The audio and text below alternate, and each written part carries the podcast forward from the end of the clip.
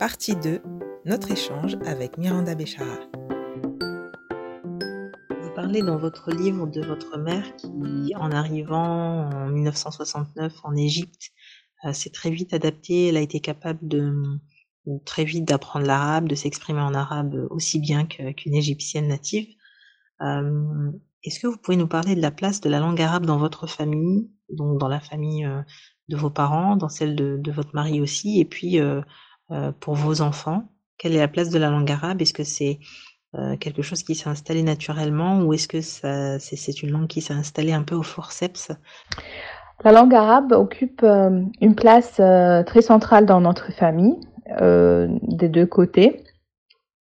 On est aussi, euh, voilà, moi j'ai euh, grandi euh, avec une bibliothèque énorme de livres, des volumes de volumes de livres en arabe qui sont, voilà, de la littérature arabe et aussi de la littérature euh, mondiale qui était euh, euh, traduit vers l'arabe. Voilà. Alors j'ai lu beaucoup de de livres anglais et français, mais traduits vers l'arabe avant de lire en anglais ou en français plus tard quand j'étais à l'université. Mais en principe, c'était voilà cette place pour moi en grandissant, c'est la lecture était en arabe pour moi. Et euh, aussi dans la famille euh, de mon mari, c'était pareil. Euh, aussi, euh, soit la littérature, euh, les films, l'art, toute la culture, culture arabe pour nous, les chansons, la musique, etc. Et ça, c'est ce que j'essaye de transmettre à mes enfants aussi, c'est que on parle en arabe à la maison. je trouve ce qui est un peu euh, qui est un défi pour moi avec eux, c'est euh, la lecture en arabe. Euh, voilà, on a euh, toujours quand ils étaient ils étaient jeunes, on lisait un livre ensemble euh, en arabe, mais là qu'ils ont plus, ils ont ils sont ados tous les deux, j'ai deux enfants. Là, de trouver des livres qui vont leur plaire au niveau des sujets, euh, et aussi au niveau de langue, euh, parce que à la fin de la journée, oui, on essaye, il parle, il parle très bien, mais à, à l'oral, mais à l'écrit et à et euh, à la lecture, c'est ça le défi. Même s'ils prennent des, des, leçons, etc. c'est pas évidemment, c'est pas euh, c'est pas évident, c'est pas fluide encore pour eux la lecture en arabe euh, euh, indépend, voilà indépendamment. Ils vont pas prendre un livre pour le lire tout seul en arabe. Euh, je pense qu'il y a une question de, de langue, euh, le niveau de, de, langue utilisé dans les livres ou les romans de jeunes adultes, euh, ça. Et l'autre chose, c'est le sujet abordé aussi. Mais dans les, je pense, les années récentes, il y a plus d'offres euh, qui est intéressant pour les jeunes adultes en langue arabe. Et aussi, je pense, ils s'intéressent plus. il y a des BD qui sont sortis en arabe et ça l'intéresse alors on essaye, euh, mais j'avoue que c'est un défi. Euh, la lecture en arabe pour euh, les enfants, c'est un vrai défi. Pour ajouter un défi à son défi personnel, Miranda a décidé de créer une initiative qui s'appelle Hadibadi pour attirer l'attention des enfants égyptiens ou d'origine égyptienne et les conduire à s'intéresser à la littérature arabe. Elle nous parle de Hadibadi en quelques mots. Eh ben, Hadi Bedi, c'est mon troisième bébé. euh, j'ai commencé l'aventure de Hadi Bedi euh, en fait en 2013 euh, quand j'étais en train euh, de faire vivre l'arabe avec mes enfants à travers les livres, avec les activités ludiques, etc. Euh, j'ai reçu beaucoup de questions d'autres familles expatriées, comment euh, je fais ça, qu'est-ce que je fais avec mes enfants pour qu'ils parlent arabe, etc., etc. Alors, j'ai créé ce petit groupe qui s'appelait Hadibedi Klomb Zabedi, euh, qui vient, le nom vient d'une cantine égyptienne que les enfants chantent lorsqu'ils doivent choisir quelqu'un ou quelque chose, voilà. Et là-bas, euh, c'était juste un petit groupe pour partager les ressources que je trouve, euh, les livres, etc. Et euh, au début, c'était vraiment, je pensais que ce sont les familles expatriées qui s'intéressaient à ça. Mais euh, au fil euh, du temps, j'ai trouvé qu'il y avait des familles euh, arabes qui habitent dans les pays arabes, qui sont pas expatriés, qui s'intéressent à, à ce qu'on partage sur le groupe. Et c'est à travers ce groupe que j'ai rencontré mes deux partenaires au début, c'est Hind Badawi et Ranim Hassan. Euh, toutes les deux sont psychiatres euh, euh, pour les enfants et les adolescents et qui utilisent les livres dans leurs séances de thérapie. Et on a parlé beaucoup, voilà, que peut-être et, déjà Ranim, je pense qu'elle avait, oui, elle avait déjà un blog où elle faisait des revues de livres déjà. Et on a décidé, pourquoi pas, euh, tous les trois, de s'associer ensemble pour lancer cette initiative. Euh, et en 2019, on a créé Hadibedi comme une plateforme de partage de ressources sur la littérature jeunesse. Et, euh, et voilà, euh, c'est comme ça que ça a commencé. Et puis, euh, au bout d'un an, euh, il y a Sohera Boza, qui est une autre euh, écrivaine euh, jeunesse, qui s'est associée à nous. Et nous sommes quatre maintenant. Nous sommes une équipe de quatre femmes. Et euh, Hadi Bedi a beaucoup changé depuis 2019. Euh, c'est pas justement, on fait pas justement des euh, revues en ligne de la littérature jeunesse, mais on essaye aussi de s'engager dans des activités avec d'autres partenaires. On a lancé une campagne euh, euh, très importante l'année dernière avec euh, Save the Children. Euh, c'est une association internationale qui a des, un réseau d'organisations un peu partout dans le monde. Et en fait, c'est un modèle qui a commencé aux États-Unis où des célébrités qui ont commencé à lire pendant le confinement en ligne aux enfants. Et alors, on a décidé avec euh, Save the Children en Égypte de faire, euh, de lancer cette campagne euh, de lecture avec des célébrités, des acteurs, des actrices, des des champions, voilà, de sport, une chanteuse d'opéra, etc.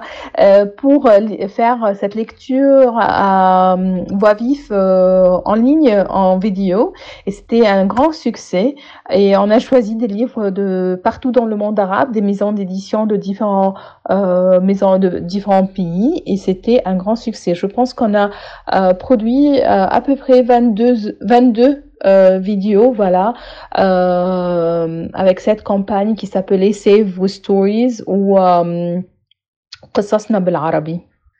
Alors Miranda, quel constat faites-vous sur le rapport des familles et des enfants à la lecture dans les pays arabes et comment Hadibadi tente de changer les habitudes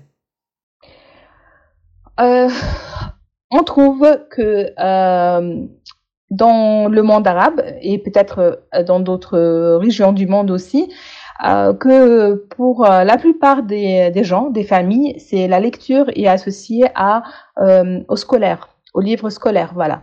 Euh, le fait de la, lecture pour le plaisir, euh, pour l'évasion, pour euh, l'imaginaire, etc. Euh, c'est vraiment très peu. Euh, c'est pas un comportement. qui est encore, qui est vraiment dans notre, dans nos sociétés. Et on trouve que et si s'il existe, euh, c'est plutôt vers le livre en langue étrangère plutôt que vers le livre jeunesse arabe. C'est plutôt vers les livres en anglais ou les livres euh, en français ou même en allemand et euh, que les livres euh, jeunesse en arabe. Parce que je sais pas, les gens dans leur euh, dans leur tête, euh, ils pensent que les livres jeunesse en arabe sont pas euh, de bonne qualité, ils sont pas de, ils sont pas assez euh, beaux comme les autres livres en langue euh, étrangère, qui vont pas payer pour acheter ces livres, euh, s'ils ont un budget limité, ils vont acheter plutôt un livre en langue euh, étrangère pour encourager. C'est toujours dans cette idée de euh, d'éducation, voilà, pour encourager leurs filles ou, ou, fils de leurs enfants de lire dans un dans une autre langue, voilà, pour leur avenir, etc., etc. Et le résultat à la fin, c'est que il y a une génération, plusieurs générations maintenant, des enfants qui ne maîtrisent pas vraiment la lecture en arabe et euh, je trouve que c'est euh, dommage et euh, c'est un, un vrai défi en ce moment et beaucoup de familles se, se rendent compte que euh, ils ont besoin voilà de euh, rectifier ça. Et euh, pour nous, de changer les attitudes et le comportement des gens, c'est de penser au livre jeunesse arabe euh, au-delà du scolaire, au-delà de l'apprentissage de langue, et, euh, et, de, de penser au livre euh, jeunesse arabe comme aussi euh, le livre jeunesse soit en anglais ou en français, qu'on peut s'amuser avec, qu'on peut évoquer l'imaginaire avec, qu'on peut apprendre des choses sur le monde avec sur soi, euh, s'exprimer, euh, les émotions en arabe, etc. Alors euh, c'est ça pour nous, le changer les, habitudes et le comportement. Sur quels outils pensez-vous que les familles peuvent s'appuyer pour que la littérature arabe soit un peu plus adaptée aux enfants francophones, tout simplement? Je pense sincèrement que on devrait avoir des livres conçus spécialement pour les enfants qui euh, qui ont euh, l'arabe comme euh, langue étrangère. finalement, même s'ils sont d'origine arabe, euh, finalement, euh, l'arabe, c'est pas leur langue, euh, c'est leur langue maternelle, mais c'est pas leur première langue. Euh, voilà, s'ils sont en France ou en Angleterre, etc. Leur environnement, l'école, c'est dans une autre langue. Alors là, la langue arabe est plus faible. Et je pense que les maisons d'édition doivent se rendre compte de ça et, euh, et peut-être euh, voir s'il y aura euh, des éditions, comme s'il y a des éditions euh, qui sont spéciales euh, pour euh, certaines difficultés d'apprentissage, de penser aussi d'avoir des versions des livres qui sont pour les enfants dont l'arabe peut être considéré comme langue étrangère ou pour les expatriés. Euh, l'autre chose aussi, c'est de euh, considérer les différents genres de livres, comme j'ai dit avant, peut-être parfois les BD, euh, parfois les livres euh, sans texte, etc. il y a beaucoup de moyens, les livres audio et les livres en dialecte peuvent aider avec ce décalage. Alors Miranda, j'aimerais vous poser une question. Dans les initiatives en vue de favoriser la lecture en arabe chez les enfants que vous avez pu voir euh, à travers le monde, quelle est l'initiative qui vous a le plus marqué euh, ou plutôt que, que, vous avez trouvé la plus innovante et génératrice d'espoir pour l'avenir de la, de la littérature arabe jeunesse? Euh, En fait, l'initiative la plus innovante, c'était l'initiative euh, qui a mené euh, la maison d'édition marocaine qui s'appelle Dorian Bouaketeb euh, au Maroc. Ils ont un programme magnifique qui s'appelle Une bibliothèque, une famille. Euh, et c'est un coffret de une vingtaine de livres euh, sur différentes thématiques avec euh, des fiches d'activité, des fiches pédagogiques euh, qui ont distribué dans plusieurs villages tout, partout au Maroc en partenariat avec une association s'appelle je pense Association des Amis du Livre. Et c'était vraiment très très euh, inspirant comme euh, euh, initiative et on a beaucoup aimé et on a fait une rencontre, une interview avec Amina Hashemi Al-Alawi. qui est à la tête de la maison d'édition de Yann Boakitab où elle parle de cette initiative. Et en fait, on a été tellement inspiré par leur initiative et quand qu'on lance en ce moment un projet similaire en Égypte. Euh, nous sommes en train de, de faire, euh, de préparer, de développer des coffrets avec des livres, avec des activités euh, autour du livre, euh, des activités de médiation, voilà, et euh, qu'on va distribuer dans un premier temps dans des espaces, dans des communes, dans des centres d'accueil qui n'ont pas vraiment d'accès aux livres. Euh, et on va voir euh, si cette activité, on peut euh, l'élargir plus tard peut-être et la faire à une échelle plus globale. on verra. Mais pour, dans un premier temps, on va tester cette initiative en Égypte plus tard cette année. Il y a plein d'initiatives qui viennent euh, de sortir, mais je pense que c'est plutôt des initiatives euh, euh, privées et, pas tellement publiques. je pense le défi en France, c'est toujours entre l'apprentissage de l'arabe et en France, je trouve que c'est un enjeu politique.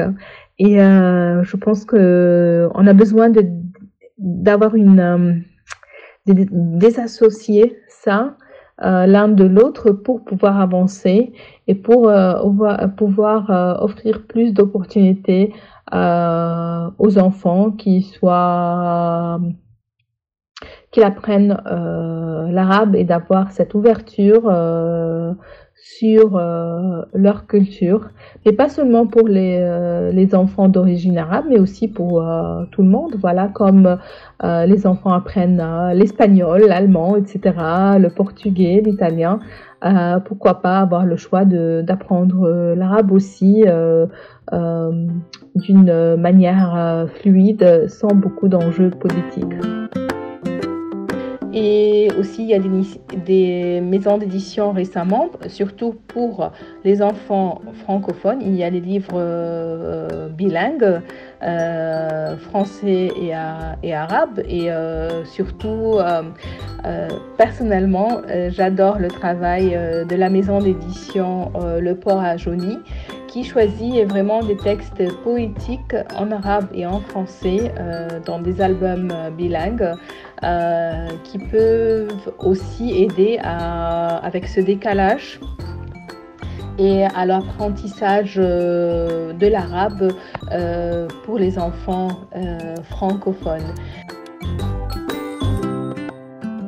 Une autre initiative en France qui, qui est géniale, c'est en fait la revue Takam Tiku qui est la revue de la littérature jeunesse internationale, qui fait partie du Centre national du livre euh, à la BNF, euh, où il publie, euh, je pense, chaque trimestre, une bibliographie de livres de jeunesse de partout dans le monde et dont le monde arabe.